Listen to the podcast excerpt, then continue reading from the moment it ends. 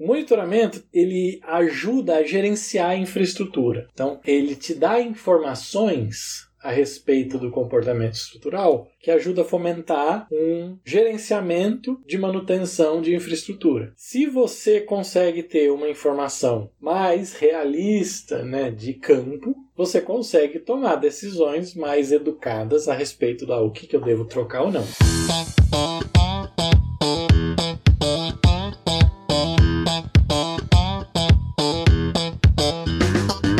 Fala galera, aqui professor Enson Portela falando e no episódio de hoje do Aprenda Engenharia nós vamos bater um super papo sobre monitoramento estrutural. Você sabe o que é e para que serve o monitoramento de estruturas? Que tipo de informação se consegue extrair desse monitoramento? Que tipo de sensores se utiliza? Quais cuidados ter? Todas essas questões foram discutidas ao longo do episódio de hoje, então fica comigo até o final que eu te prometo que vai valer a pena.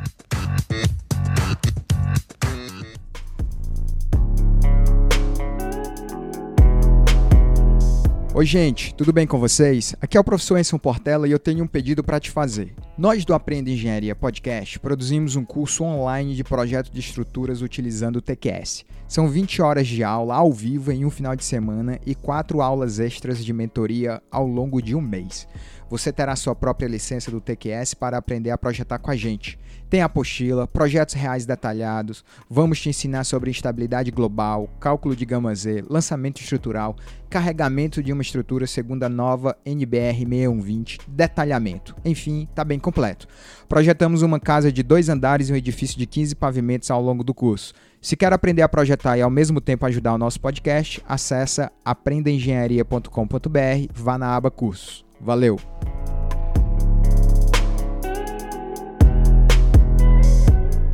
Alberto, eu vou começar a nossa conversa fazendo uma pergunta bem básica. Normalmente eu gosto de começar os nossos episódios assim. Então fala pra gente o que é e para que serve um monitoramento estrutural. O cara que está preocupado em fazer isso, por que, que ele faz? Para que, que ele faz isso e em que se traduz o monitoramento estrutural? Muito bem, Enson. Primeiramente, obrigado pelo convite aí, dando essa oportunidade aí para a gente falar desse assunto. O monitoramento estrutural, ele serve para você capturar né, o comportamento real, um real aí entre aspas, tá certo? Depois eu comento algumas coisas que podem alterar esse comportamento e como esses resultados podem ser afetados de maneira que assim não representem exatamente o comportamento da estrutura. Mas a ideia é você pegar, determinar de maneira experimental o comportamento da estrutura. Existem várias técnicas, maneiras, durações. Às vezes você faz um teste estrutural, que é mais diagnóstico. Às vezes você monitora mesmo, que é medir, né, acompanhando ao longo do tempo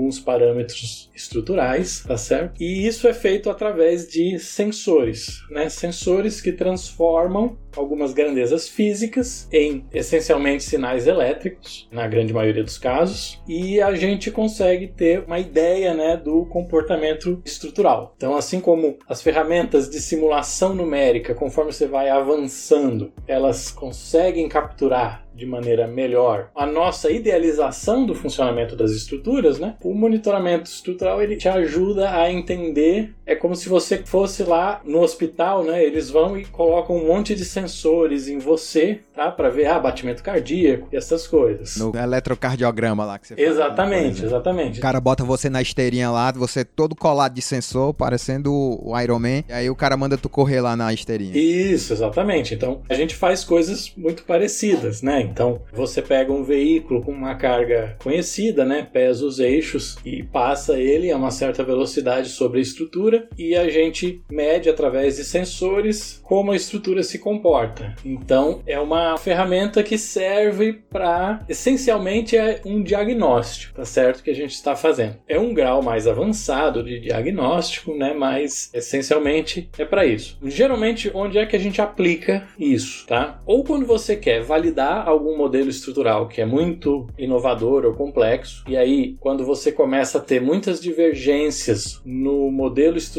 conforme você vai alterando alguns parâmetros, e aí essas essas divergências começam a ser significativas e você começa a observar isso em projeto, claro, se tratando aí de um sistema estrutural bastante inovador, vamos dizer, coisas que a gente ainda não construiu dessa maneira no geral. Tá. Não tem tanta segurança ainda Isso. em termos construtivos, do funcionamento, inclusive. É, exatamente. E aí você pode acompanhar, né, durante toda a fase construtiva e consegue de alguma maneira ir corrigindo ou te dar uma chance de, olha, o resultado que deu na fase construtiva já mostrou que nossos modelos não foram capazes de capturar esse fenômeno. Então volta para a prancheta e reinicia. Em outras coisas, né, o que a gente acaba trabalhando muito é no diagnóstico mesmo, né? Então existe, né, um campo, né, desse termo monitoramento estrutural, né, um termo em português que ele não captura muito, né? No inglês, o monitoring, ele é mais para quando você trabalha em longos prazos e aí você tem o que eles chamam de structural testing, que é os ensaios. Tá. Só para objetivar aqui, o que é que você chama de longo prazo? Tipo, o cara monitora por quanto tempo? Anos? Cara, depende muito do fenômeno que você está estudando, tá? Variabilidade das cargas e tudo mais. Pode ser, em alguns casos, você pode fazer durante algumas semanas e é o suficiente para você capturar aquele fenômeno. Entendi. Dependendo do que for, você precisa de anos. Então, por exemplo, se você está tentando capturar fenômenos de dano, cara, quem sabe quando esse dano vai ocorrer, tá certo? Então, você pode ficar ali anos. Se você está tentando caracterizar, por exemplo, olha, resposta estrutural, né? Eu acho que depois a gente conversa um pouco sobre alguns projetos que a gente até interagiu, né, no passado, é onde a gente pega, por exemplo, a resposta de uma ponte devido ao tráfego rodoviário. Então, existe o trem tipo da norma que você aplica lá e, vamos dizer, ele deve ser um modelo que leva em consideração um máximo,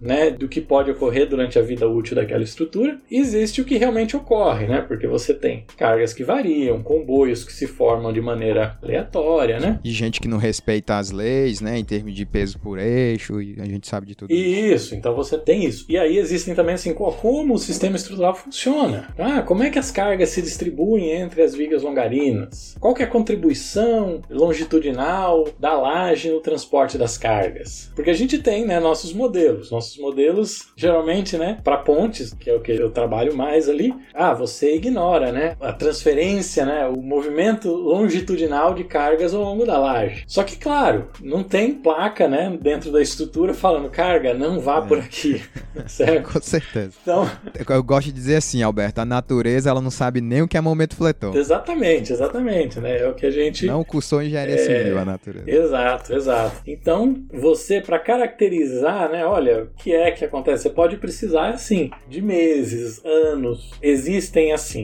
fenômenos de carregamento, por exemplo, no Brasil, né? Que é o caso dos commodities, né? De grão. Você tem sazonalidade de cargas. E então você vai ter que pegar ali e estabelecer, né? Olha, eu vou medir por um ano, mas eu posso ter também variação entre safra, né? A safra de um ano, safra de outro. Então, às vezes você escolhe, ah, eu vou caracterizar a carga num trecho aqui de rodovia. Aí você escolhe um ano. Ah, dá uma grande quebra de safra naquele ano. Ele deixa de ser representativo. Então você pode precisar medir isso aqui por alguns anos, né? Então, quando gente fala de prazo, a gente tem que analisar justamente isso, como é que se comporta, né? No geral, assim, cargas ferroviárias, elas são bem mais comportadas. Em poucos dias, poucas semanas, você geralmente consegue caracterizar bem a formação, né, da composição de solicitações que atuam numa estrutura desse tipo, por exemplo. Agora, para pontes rodoviárias, se for ponte com baixo fluxo, então, cara, você pode ter que ficar muito tempo para conseguir, né, levantar uma amostra adequada e caracterizar isso. Outra coisa que a gente pode ilustrar também para o ouvinte entender isso é que a ponte ferroviária ela tem, entre aspas, algumas vantagens do, quando comparada à ponte rodoviária quando você está tentando modelar esse processo que o Alberto está falando. Né? Por exemplo, na ponte ferroviária, o motorista, né, o piloto lá, o maquinista, ele não tem a opção de mudar de faixa. Então você sabe que o trem sempre vai passar no mesmo ponto porque ele não tem a opção de fazer uma ultrapassagem, digamos assim, coisa que não acontece na ponte rodoviária. Na ponte ferroviária, os vagões normalmente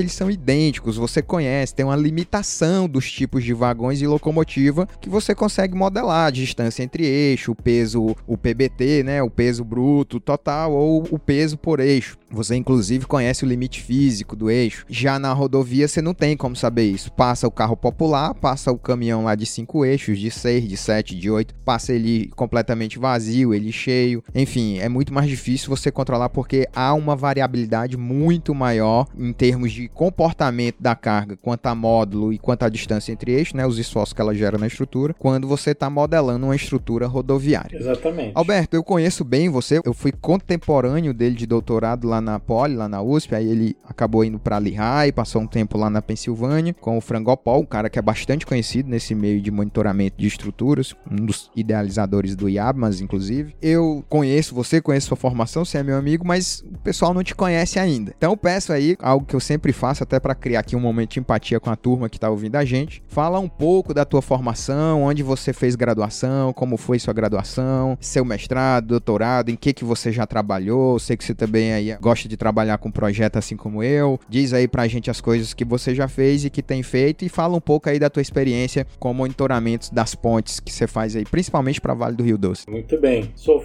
formado em engenharia civil pela Escola Politécnica da USP. Eu entrei né, na graduação na, na Poli, você, na minha época, né? Você entrava para fazer a engenharia e aí você escolhia né, a sua área depois do primeiro ano. Na verdade, nos primeiros dois anos você fazia essa escolha, né? Primeiro grande área, enfim. Inicialmente eu não queria fazer engenharia civil, eu queria fazer. Queria o quê? Elétrica? É, elétrica ou computação. Aí eu fui. fiz o curso de mecânica A, né? Que era o mecânica geral, né, que a gente tinha lá. E na parte de estática eu falei, nossa, mas que negócio bacana, tal. E. Fica parado quando você o negócio, se mexe.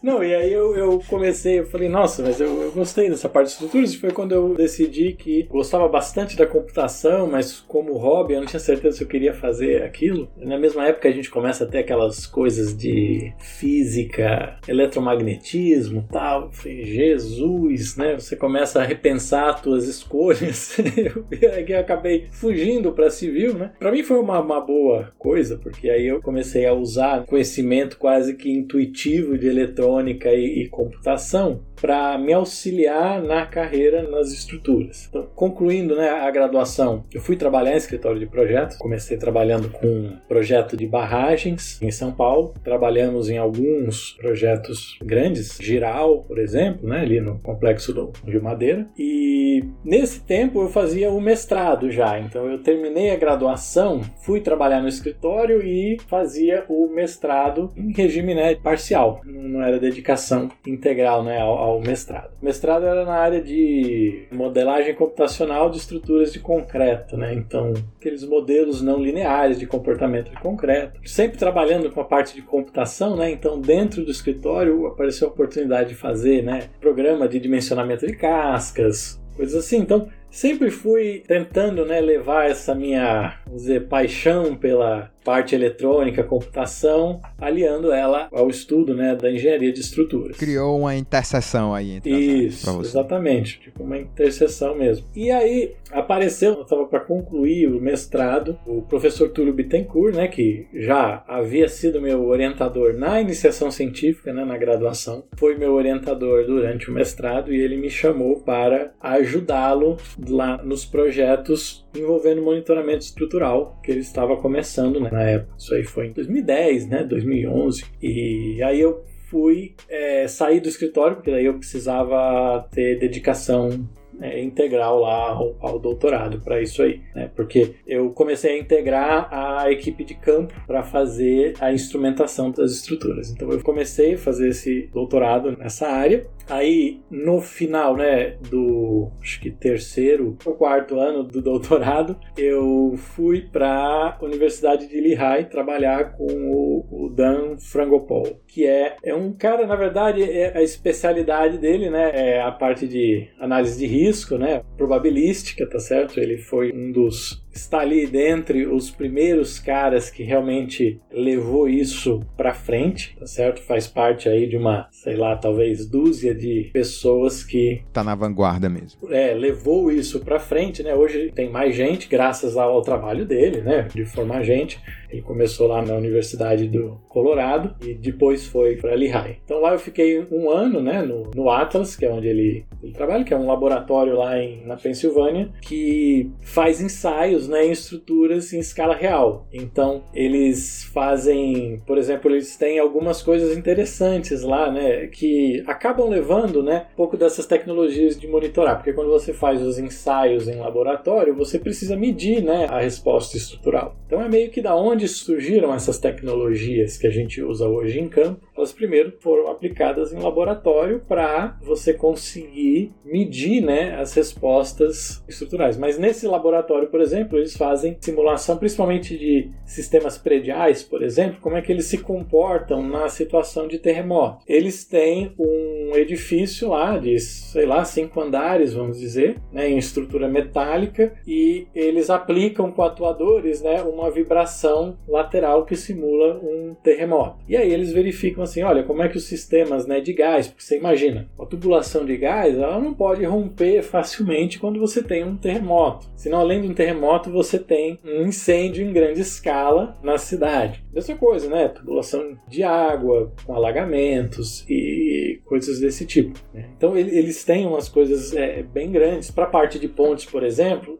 eles têm um truque rodoviário e montam um setor, um trecho de tabuleiro em escala real e eles andam com esse truque para fazer simulação né, de comportamento à fadiga, né, os ciclos repetitivos. Né? Então eles instrumentam estrutura e vão aplicando, testam também né, comportamento de detalhes construtivos diferentes né, e como é que isso é afetado. Certo? Então era um laboratório bastante interessante né, de se frequentar diariamente, cada dia eles estavam fazendo uma coisa diferente. Enfim, foi um período muito bom, muito legal para você ver como é que né, os americanos estruturam seus grupos de pesquisa de maneira bastante organizada, conseguem ter um fluxo contínuo né, de, de publicações. Um segue né, o trabalho do outro e, enfim. Aí você voltou e trabalhou aqui na Vale. Trabalha ainda, né? Isso, voltei, concluí o doutorado. Foi bastante difícil juntar tudo.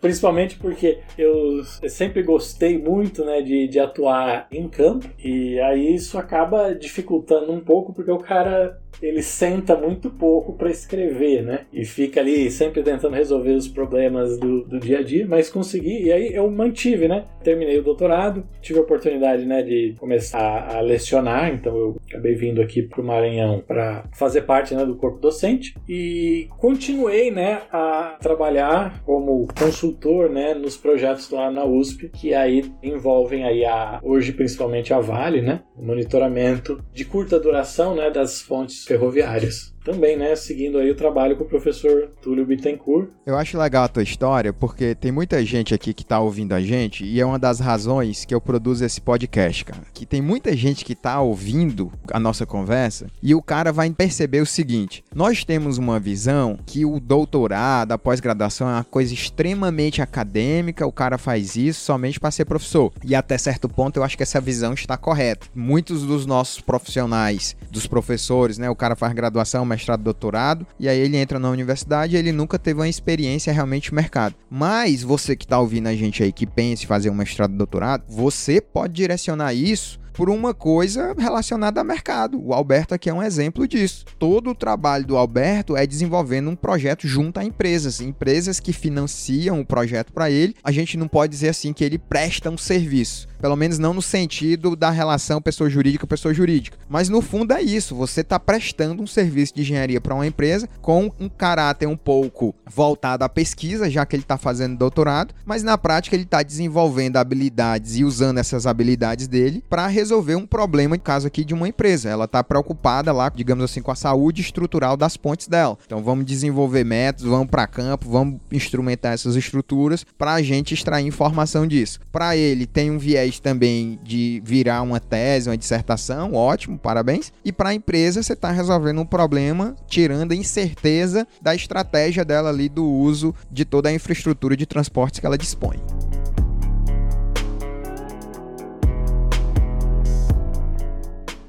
Structural monitoring is the regular observation of a structure over a period of time in order to better understand its behavior. It's important to be clear on why you want structural monitoring. Structural monitoring is used to confirm a structure or component is safe in its everyday use.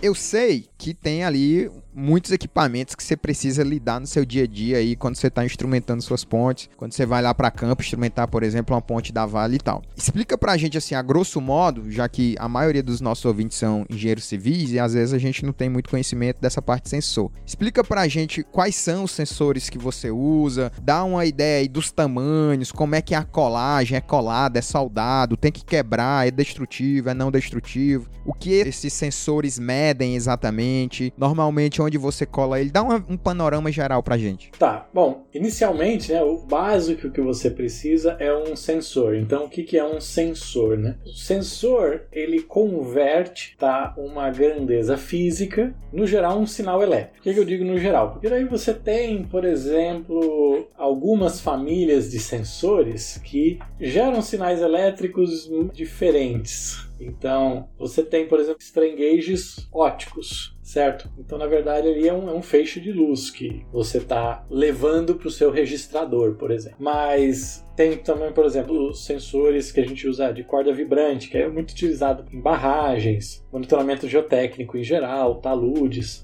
que é uma outra grande aplicação aí dessa tecnologia. A resposta dele já é um sinal em frequência, é um sinal elétrico, mas ele, você não está medindo, você não está interessado na voltagem de saída especificamente, por exemplo, você está interessado na frequência desse sinal de resposta, né? E aí tem N benefícios de se usar essa tecnologia tal, também tem algumas limitações. O principal que a gente usa são o extensômetro, né? Então, então o extensômetro elétrico é o que se você entrar na internet você vai achar mais mais é, informações. Basicamente, tá? É um, um, filmezinho, pode ser de metal, por exemplo, e você usa a propriedade né, da variação da resistência. Né? Então a resistência depende de comprimento e área. A área, quando você movimenta, estica um elemento, você tem aquele efeito né, de Poisson, então você tem ali uma deformação de sinal contrária na direção transversal, a sua deformação, mas isso afeta muito pouco a área, tá certo? É basicamente a relação de Poisson, você consegue quantificar isso bem. Mas é qual que é a ideia? A hora que você estica esse fiozinho, por exemplo, você muda a resistência dele. É uma mudança muito pequena, mas a gente consegue, através de uma montagem eletrônica, transformar esse alongamento em um sinal elétrico, tá certo? E aí é assim que a gente mede, por exemplo, a deformação numa estrutura. Né? Deformação na estrutura a gente usa porque é uma coisa bastante intuitiva para a gente, né, da engenharia civil. o conceito de deformação, aquele conceito ó, de relação direta com as tensões, né, o lei de Hooke, a gente consegue transformar em tensão. A hora que você tem tensão, você tem tudo, certo? Porque é a tensão que vai gerar a ruptura do material, por exemplo. Então, geralmente você limita, né? Então, as normas, por exemplo, elas não estabelecem momento de cálculo diretamente, não. Estabelece o que? Resistência de cálculo do concreto, resistência de cálculo do aço e você transforma aquilo né, na resistência de cálculo da peça. Então, como a gente tem tudo em termos de tensões, a gente acaba conseguindo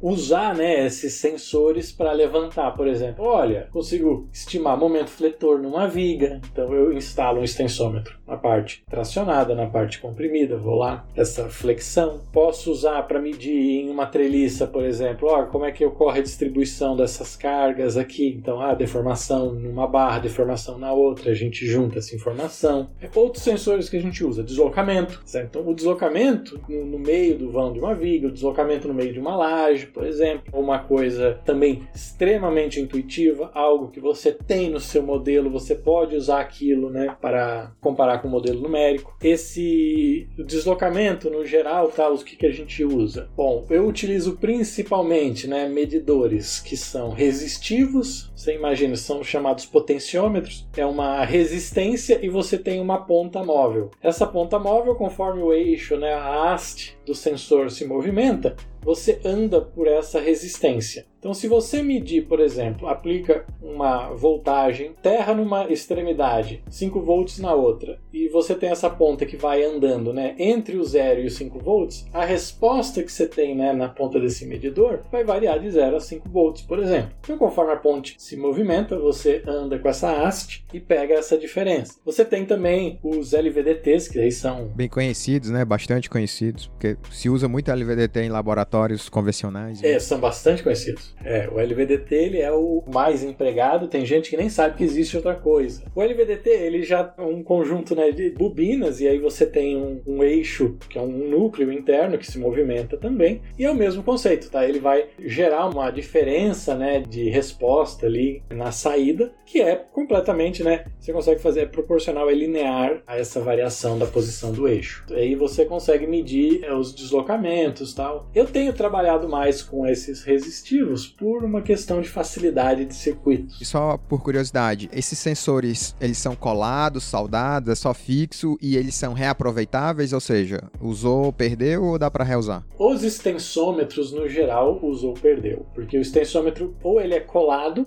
Tá? Ou ele vem colado um filme fino de aço e aí a gente usa uma solda ponto, onde você prende esse extensômetro, você acaba soldando ele na estrutura. Não é uma solda dessas convencionais, tá certo? Soldando ele na estrutura, você diz soldando ele na barra, né? Tipo na barra. Na, na parte metálica, claro. Né? Isso, né? na barra metálica. Esses sensores soldados somente em peças metálicas. Para o concreto, o concreto já é um pouco mais complicado de se trabalhar porque o concreto ele tem na parte comprimida, no geral é interessante a gente trabalhar com extensômetros que são mais compridos, porque você acaba tendo alguma heterogeneidade em função de ser um material que tem diferentes, vamos dizer, fases, né? Então é, você tem agregado, você tem argamassa, né? Então não é interessante você medir, se você instala um extensômetro, por exemplo, de 5 milímetros, ele está medindo a deformação que ocorre em função do seguinte é um ΔL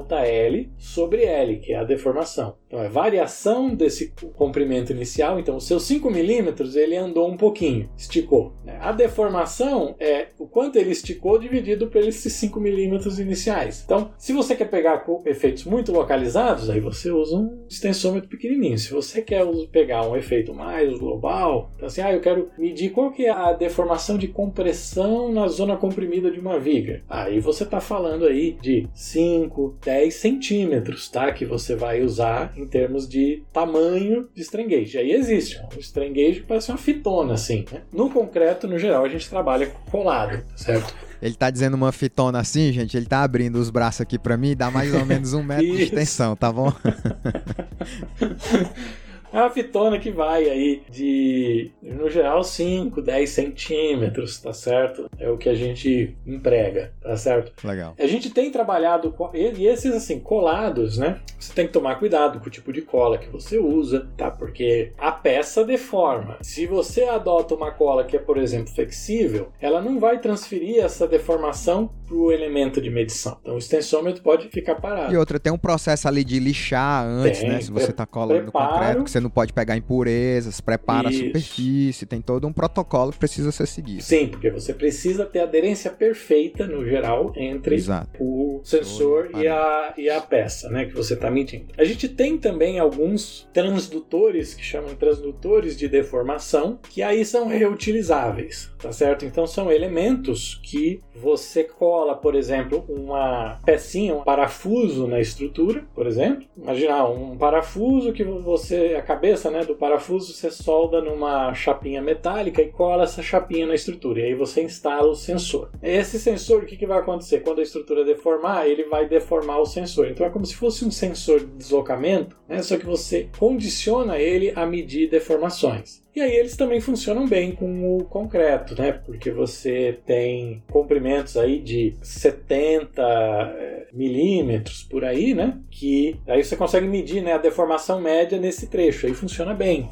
E esses são reutilizáveis, então você não perde o, o sensor. Strain gauge no geral é barato, na ordem, né? Você tem, por exemplo, hoje você pode comprar, né, o strain gauge no AliExpress. Já ia dizer isso, você compra lá centenas de peças, sai por centavo centavos ali. É, é, eu já testei, não presta, não presta. A gente faz um processo lá para colar, a gente posiciona ele primeiro. Quando você posiciona, a gente usa uma fita adesiva para posicionar. Essa fita adesiva, a hora que você ergue, põe o pingo de cola e volta, né? A hora que você puxa essa fita adesiva, esses chineses aí, você arranca tudo. Terminal, vai junto com a fita, né? Então você imagina assim a qualidade, né, para você medir um negócio. Se uma fita adesiva consegue retirar a capinha dele, né? Então, mas assim, cara, eu já comprei, eu uso, por exemplo, às vezes eu preciso fazer, eu quero fazer alguns experimentos com os alunos na universidade, né? A gente não tem um orçamento assim muito grande. Claro, eu uso. Você tem uma taxa de perda fenomenal, mas é, você usa, tá certo? Mas é, basicamente são isso. Então são colados, alguns são reutilizados. Os de deslocamento, por exemplo, tá? Você precisa ter um ponto de referência onde você fixa o aparelho. Então, isso é um grande limitador para você medir, principalmente em grandes vãos, que a gente simplesmente não consegue fazer isso. Aí existem outras tecnologias mais modernas, né? De laser, scanner, que aí eles conseguem, basicamente assim, é a evolução da estação estação total, tá certo? Então a gente tem lá na topografia. Então é uma estação total que tomou bastante hormônio e ficou é, poderosa. Bombadão, tá né? Bombadão. E aí você consegue fazer é, o vibrômetro laser, por exemplo, você consegue medir vibração. E aí você não precisa ter um ponto de referência fixo, tal. São coisas que, que estão nas tendências aí também. Beleza. Então você foi lá no campo, colou seus sensores, passou lá dias e dias aquisitando informação, pegando os dados aí de todos esses sensores que você acabou de mencionar. A pergunta agora é a seguinte: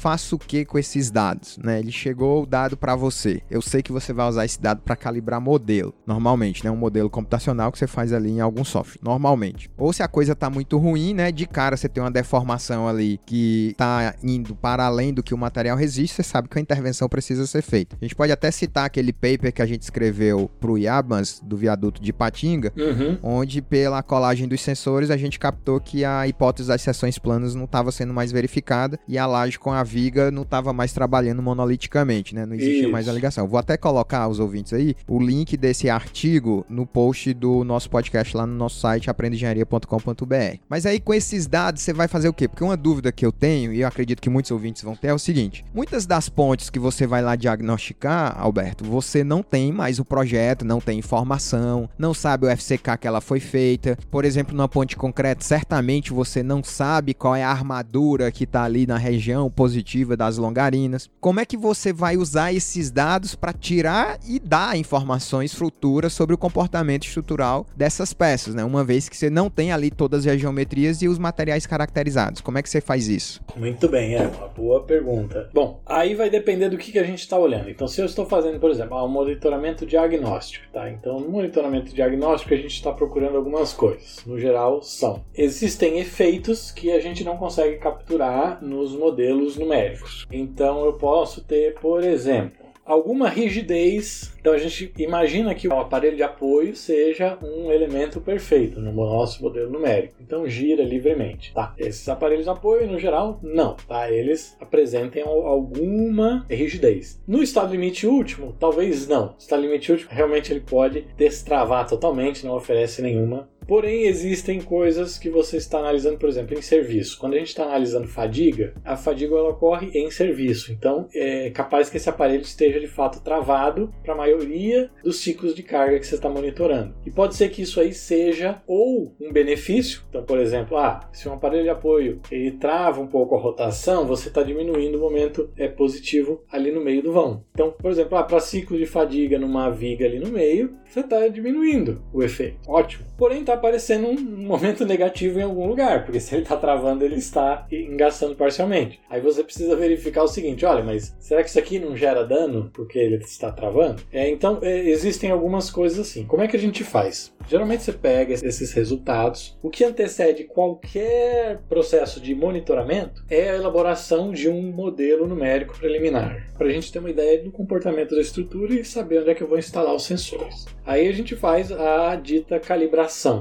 Tá? Então você pega os resultados, né? Faltou né, um terceiro sensor, vamos dizer, dos mais utilizados, que é, por exemplo, o acelerômetro. Depois eu comento um pouquinho, mas basicamente você consegue medir vibrações né? então as acelerações, então para efeitos dinâmicos é interessante pegar esses resultados. Por exemplo, as acelerações, né? a gente mede a vibração da estrutura em alguns pontos e aí você consegue depois verificar o comportamento modal, né? então os modos de vibração da estrutura você lista né, no, no programa de elementos finitos em função da frequência né, de vibração, aquela vibração natural né, da, da estrutura que a gente fala. E se a gente consegue medir em campo a estrutura numa vibração livre, você consegue pegar os resultados, por exemplo, de acelerometria e ajudar a calibrar o modelo através dos seus modos de vibração, por exemplo. Ou a gente pega, por exemplo, ah, uma ponte em viga múltipla. Aí eu medi em cada uma das vigas, passei o veículo em várias faixas, tá certo? Sei a carga do veículo, sei a posição que ele estava. Aí a gente calibra, por exemplo, você consegue levantar a linha de influência transversal experimental. Certo? Então, nos Estados Unidos, isso aí foi um negócio muito utilizado, é porque a ASTO usa um fator de distribuição de carga quando você faz essas pontes em viga múltipla. E lá você utiliza muito né, as vigas metálicas. É, eu, inclusive, usei isso no meu doutorado para poder viabilizar um processo automático dentro do meu algoritmo. Exatamente, exatamente. Mas eles dão bons resultados, sabe? Eu dão, comparei com cálculos dão. à mão de várias pontes que eu tenho e bati assim a diferença ali, a máxima que eu achei de momento, né, a nível de momento, quando você faz a distribuição desse carregamento, cara, deu tipo 15, 20%, que para uma ponte não é lá tanta coisa. Pois é, né, dentre os trabalhos que eu faço, tá certo? Eu trabalho com uma empresa americana que é a BDI, que é a Bridge Diagnostics Incorporated. Bem conhecido no meio de monitoramento. Então, a gente tem uma parceria aí, né, já de longa data. Auxilio ele nos projetos aqui que aparecem no Brasil. Trabalho bastante com os equipamentos dele, tenho um conhecimento bom do funcionamento, né, desses equipamentos. Por exemplo, lá nos Estados Unidos, eles atuam muito em situações do seguinte tipo. Lá você tem um rating, né, de acordo com o tipo de veículo, né, a classificação da ASTO. Então, a ASTO tem vários veículos tipo e você tem o rating rating. O que é o rating? É uma nota. E aí essa nota é assim, vamos dizer, olha, tem que dar, é um, é um fatorzinho de segurança, tá certo? Então, relação, vamos dizer, ah, entre a solicitação e a resistência. Bom, isso aí tem que ficar abaixo de 1. Se ficar acima, significa que a sua solicitação superou a sua resistência. Beleza. Em alguns casos, você aplica né, as equações da ASTO e dá lá 1,10, 1,20. E aí, aí, eu vou trocar essa ponte. Aí, o que que acontece? Eles entram como um terceirizado, vai, os caras vão lá, fazem a instrumentação, calibram o modelo. Como em vigas metálicas você tem uma linearidade, né? Então, assim, o comportamento da distribuição né, transversal ele não vai alterar tanto, tá certo, até o estado limite último, então eles conseguem usar e extrapolar esse modelo de uma certa forma. No que tange a rigidez da viga, estou dizendo. O tabuleiro continua sendo, no geral, concreto. Mas você consegue, vamos dizer, extrapolar essa informação. Tá? E aí o que, que acontece? Devido a essas diferenças que, poxa vida, quando você está numa fase de projeto, realmente, ah, 15%, cara, dadas todas as incertezas, coeficientes de segurança que a gente tem e que levam em consideração essas incertezas de modelo e tudo mais, você faz lá processo de Courbon, Falchar e métodos elementos finitos. Dá diferença? Dá. Cai se você usar qualquer um desses? Não, não vai cair. É claro, dado que você respeite as limitações dos métodos simplificados, não, não dá diferença. É, eu posso te dar um exemplo agora que eu passei por isso recentemente. Eu tinha um projeto de uma ponte que o tabuleiro com as longarinas, transversinas e laje era um FCK de 40 MPa. Uhum. Os caras nessa pandemia aí não conseguiam achar concreto, foram fazer na obra no meio do nada. E aí o FCK do tabuleiro deu 28 MPa. Era para dar 40, 28. Aí eu parti para um elementos finitos para tirar os, assim, em teoria, né, são esforços mais reais para ver o minimizar o dano, digamos Sim, assim, porque exatamente. via de regra elementos finitos vai dar um esforços menores do que os modelos, digamos assim, simplificados. É, você pega realmente a distribuição de carga mais próximo da realidade, vai levar em consideração alguns fenômenos, alguns efeitos secundários que a gente não. que são. No projeto, a gente geralmente. Por que, que a gente usa métodos simplificados? Porque, cara, existem tantos problemas que ocorrem na obra que a gente quer manter essa margem como projetista. Entendeu? então tem, tem muito disso. Bom, enfim, aí eles trabalham muito nesse sentido, né? Trabalhavam no passado, né? Vai crescendo o negócio, vão atuando em outras áreas, mas isso ainda é muito importante. O que acontece? Você gera um laudo terceiro que, em alguns casos, pode demonstrar que, assim, não, olha, de fato, se a gente atualizar esses fatores de distribuição de carga para os valores experimentais, não dá 1.20, dá 0.99, por exemplo. E aí você acaba eliminando a necessidade de fazer uma troca de ponte, por exemplo. Então, isso aí é um dos exemplos que a gente tem de como a gente usa esses dados. O monitoramento Legal. diagnóstico é importante nesse sentido. Outras coisas que são feitas, tá? É que aí já são coisas mais que estão hoje no âmbito acadêmico, tá certo? Existem aí algumas startups, na Europa tem algumas que, vamos dizer, trabalham assim, ah, não, detecção de dano que vai numa linha do seguinte. O que, que a gente está fazendo? O monitoramento, ele ajuda a gerenciar a infraestrutura. Então, ele te dá informações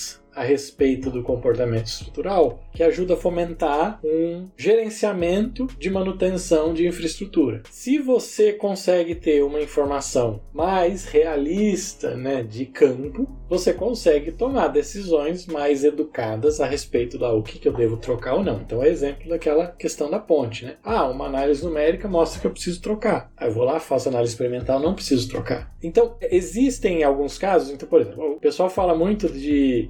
Pessoal da mecânica faz muito isso. Né? Então o pessoal da mecânica, eles sabem o seguinte: instalam um acelerômetro no motor, aí eles olham os picos de aceleração que ocorrem né, na transformada para o espectro, né, para o domínio das frequências, e o cara sabe, olha, eu preciso substituir tal componente desse motor aqui. Como é que eles chegaram a essa conclusão? Bom, muita experiência. Você tem uma linha de montagem, você fabrica N motores, tá certo? Todos com a mesma especificação, tudo muito bem comportado. Então, ao longo do tempo, se você instrumenta todos esses motores e você vai catalogando toda a manutenção que é feita, você junta essas informações, você chega lá, ó, quando isso aqui está acontecendo nesse sensor, é porque o problema é isso aqui. E aí. É que nem um mecânico que tem tantos anos de experiência que quando ele chega, ele escuta o barulho do motor, ele já sabe o que é, né? Exatamente. É, da... é a mesma coisa, a mesma coisa. Vai nesse sentido. Vai nesse sentido, é. Então, existe existe aí uma tendência, né, um, um, diria até uma necessidade, né, que não necessariamente ela se realiza também. Então, é, o meu grande problema é as pessoas muitas vezes eles vendem a coisa como sendo algo que ela não é realmente daquele jeito. As estruturas civis, Cara, não tem como você comparar uma ponte com uma turbina de avião, cara. Você entendeu? A Rolls-Royce faz quantas turbinas de avião?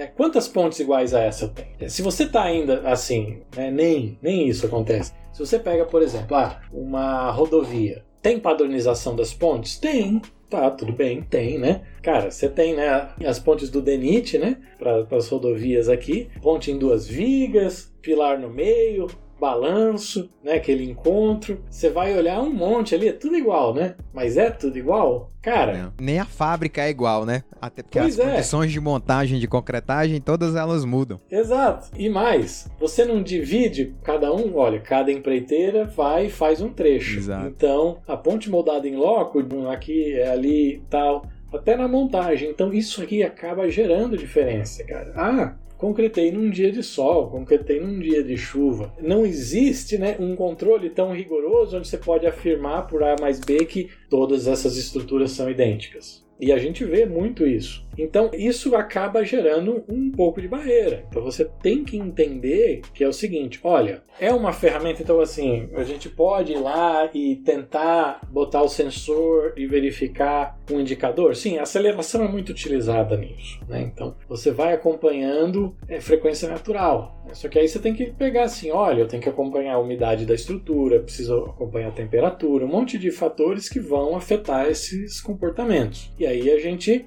começa a olhar o seguinte: olha, a hora que apresentou uma divergência num sensor desse, eu preciso mandar um inspetor lá para dar uma olhada. Pode ser problema no sensor, mas pode ser um problema na estrutura. O que, que você faz com isso? Você cria um nível a mais de segurança dentro do seu gerenciamento de, de ativos. Animal. Então, Animal. essa né, tem sido a abordagem, uma abordagem mais realista. Não adianta você querer vender, porque ponte não é turbina. Agora, claro, né, a gente vive em tempos assim, que, cara, o negócio é o startup, o negócio é o cara ser o marqueteiro. Com e, certeza. As aparências, né? Tem que ter as aparências. É, e o cara ele foge da realidade, você entendeu? Eu concordo com você. Eu acho que assim, cara, é ótimo a gente ter, e eu acho que tem que ter, tem que ter a meta poxa, seria ótimo a gente viver num mundo onde eu conseguisse ter o nível de confiança no resultado do monitoramento de uma ponte que eu tenho numa turbina. Seria ótimo eu ter isso. Estamos trabalhando para isso? Sim, estamos trabalhando para isso. Chegamos lá? Mas o cara que diz que sim tá mentindo, tá certo? É Porque não, não, não dá, a gente ainda não chegou nesse consenso.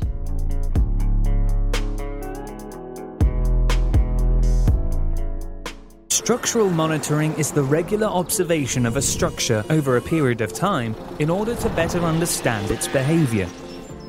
It's important to be clear on why you want structural monitoring. Structural monitoring is used to confirm a structure or component is safe in its everyday use.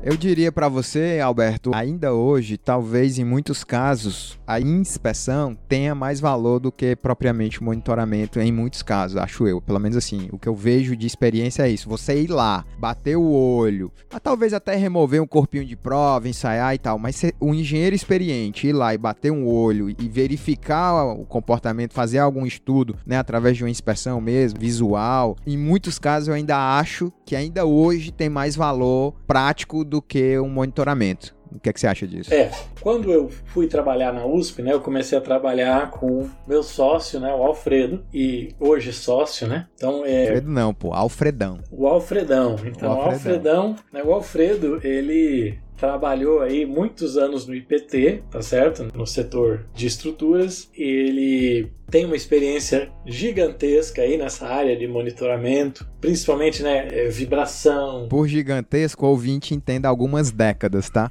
46 anos, eu acho. 40 e poucos anos.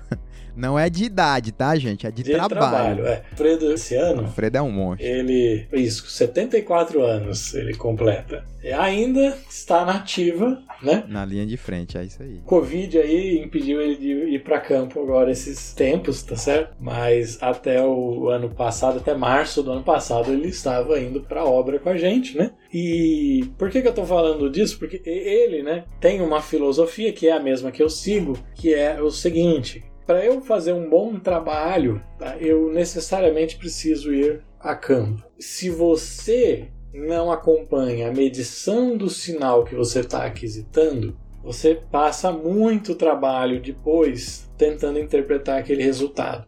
Então, claro, a gente consegue estabelecer uma série de protocolos tá, que garantam uma qualidade na, aquisição. Mas isso depende muito do que? Da experiência do cara. né? E aí isso vale o mesmo para inspeção. Então, você precisa, ah, a inspeção vale? Sim. Só que a questão é, não adianta, você não pode confundir inspeção com mandar um, um recém-formado para a obra, tirar foto e depois você sentar aqui e emitir um laudo, tá? Por quê? Ele não vai tirar foto de todos os componentes. Você não vai ter uma sensação. Existe uma coisa quando você chega ali na obra, pega e eu não sei nem te explicar o que que é que a gente ganha quando a gente vai lá, tá certo? Em termos de conhecimento. É, mas eu sei exatamente o que você quer dizer. Mas existe algo que você olha, vai lá, veja. São questões da tua experiência, né? Então, O Túlio disse que é o nosso lado animal, que a gente precisa usar todos os nossos sensos para captar informação. É diferente de olhar no Exatamente. papel e olhar em loco. Exatamente. Então, eu consigo, a hora que eu termino o processo de instrumentação da estrutura, eu consigo te dizer, ah, essa estrutura está boa ou ela está ruim? Sim, já sei, porque eu olhei o sinal tal. Né? Então, aquele exemplo que você falou lá do, do viaduto em Patinga. Nos primeiros sinais em campo, a gente já percebeu, olha, tem alguma coisa esquisita aqui. Por essa questão de correria, né, a gente não conseguiu, né, ir lá e dar uma segunda olhada na estrutura. Mas manda o inspetor lá, o inspetor vai lá, acha a trinca, né, mostrando, olha, houve realmente uma separação aqui, né, entre lá era a questão tabuleiro que estava descolando da, da viga, né, aquela seção composta, né, mesa colaborante deixa de, de existir e isso tem implicações para resistência, estado limite último da peça, enfim. Mas esse tipo de coisa, por exemplo, você consegue observar, né? Em alguns casos, né, no, naquele especificamente não era, né, mas em alguns casos, graças a Deus nunca me ocorreu, né, de você ter que falar, não, olha, não pode passar mais trem aqui, não pode passar mais na casa, tem que fechar isso aqui, né, logo depois de uma de um monitoramento. Mas isso aí é muito importante, essa, essa experiência. Agora, são coisas que a gente está falando aqui que não substituem, né? Então, é, não são excludentes, né? Eu tenho essas tecnologias, elas já ajudam a complementar, eliminar riscos. Então, se você tem dentro de um gerenciamento de ativos, você tem que ter algum nível de redundância dentro das suas ações para gerenciar o risco. O que, que isso significa? Cara, que não adianta, ah, eu estou fazendo uma inspeção? Tô. Só ela basta? Essa é a questão. Não, seria bom eu ter um sensor instalado aqui? Pega, por exemplo, uma coisa que acontece muito, né? É, talude. Então, ah, escorregamento de talude. Então você tem aqueles taludes que, cara, eternamente eles vão sofrendo ali, né? Aquela deformação lenta, né? Então vai dando creep. Ele vai andando. Como é que eu vou fazer e acompanhar aquilo, vamos dizer, visualmente? Eu vou ter que ficar no calendário vendo ali, olha, quando é que choveu mais naquela região para eu ter que ir lá e ver se está tudo bem. É um risco tremendo que se corre dentro de gerenciar o tempo do inspetor. Ah, eu vou colocar isso aqui no caminho crítico do inspetor. Não, beleza, só que às vezes ele tem 7, 8 que estão na frente. Então ele vai demorar um mês para conseguir chegar lá. E aí? Entra nesse sentido. Infelizmente, né, no Brasil a gente tem que meio tem, tem aprendido, né, que a gente necessita ter esses mecanismos de é, gerenciamento de risco a um preço muito alto, né, é, ambiental, vida humana, tá certo? E a gente nem tá falando ainda, né, de, de, de rodovia. Sinceramente, né, você vê lá, o pessoal fala e tal. Quando você sai um pouco da, das rodovias sob concessão e principalmente sai desses grandes centros, é totalmente negligenciado, né, esse lado de, de inspeção. É, e não é uma crítica assim, não, não tem nada a ver com DENIT. O cara, ele no geral trabalha com o recurso que ele tem. A questão é que nós, como sociedade, não enxergamos aquilo como sendo, primeiro, não é interessante, né? Então, é reforma de, de, ponte, isso aí não, o cara não ganha voto. Ele gosta de inaugurar coisa nova. Então entra num ciclo vicioso, né? De... E acaba negligenciando muita coisa, com toda certeza. E acaba negligenciando muita coisa. Né? Então, você tem ó, um sistema de monitoramento de uma ponte lá. Ah, politicamente, qual que é o ganho disso? No cara, ah, não é. tem interesse. Agora, quando você entra, né, numa, numa concessão, qual que é o custo de cair uma ponte, ter uma interdição em termos de arrecadação do pedágio é, e tudo mais. Perder a imagem de uma rodovia segura, de uma coisa boa que talvez seja maior preocupação. Né? Isso. Né? Nem interromper por Exatamente. é uma questão da imagem mesmo. Um processo civil. Como o governo prepara e pensa, né? Olha, você tem rodovia de acesso a porto, você tem é, via que é principal via e às vezes única, né, de escoamento de grãos. É para ser né, o carro-chefe do país, já que atualmente o pessoal decidiu que não, vai ser o Brasil é agro, então vai. É quase 30% do PIB, né? 2 é, trilhões. Só que aí você percebe o seguinte, cara, como é que é, ninguém pensa nesse lado, né? Se eu quero ter isso aí, eu tenho que ter infraestrutura. Então, a gente precisa começar a pensar de maneira séria. Então, se você estabelece metas, você precisa começar a pensar na infraestrutura, como é que você vai chegar ali. Se não, não dá, né? Então, acaba que a gente fica meio. Né, fica um negócio assim, olha, ah, um, não tem né, um, um, interesse tão grande né, na área em função dessas coisas, porque você fica limitado a, a um local ou outro onde o cara percebe a importância disso. E agora, isso aí não é só daqui, né? O, o, o que muda o americano é que ele é um pouco mais é, ligado, mas nessa questão de infraestrutura e gastos públicos, eles têm as mesmas restrições. Né? É um debate sério lá, político, nesse negócio, e, está tendo isso agora também lá, né? Então você vê que é, é um negócio meio difícil. Cara, aqui pra gente encerrar, eu queria te agradecer teu tempo aí. Muito obrigado mesmo, chegando aqui a mais ou menos uma hora de podcast, uma baita conversa. Eu acho que os ouvintes notaram que talvez esse seja um dos poucos episódios que eu praticamente não falei, né? Eu ouvi. Rapaz, mas é que eu falo muito mesmo. Mal de professor. não, mas você fala coisa útil, pô. Por isso que eu não interrompo. Porque se eu começar a perceber que o convidado tá falando as coisas meio nada a ver, eu corto, entendeu? Tem uma dinâmica aqui. Mas, poxa, cara, te agradecer aí pelo seu tempo, por essa mega aula aí que você deu pra gente. Eu aprendi muito com você. O Alberto é uma pessoa que me ajudou muito durante o meu doutorado. É, e eu queria aqui publicamente te agradecer mais uma vez. Te agradecer por estar aqui. Obrigadão aí por se disponibilizar aqui pra gente. Imagina, eu agradeço o convite aí e Qualquer coisa, estamos às ordens aí com dúvidas e questionamentos. Valeu. Beleza, cara. Valeu. Tchau, tchau, galera. Até mais.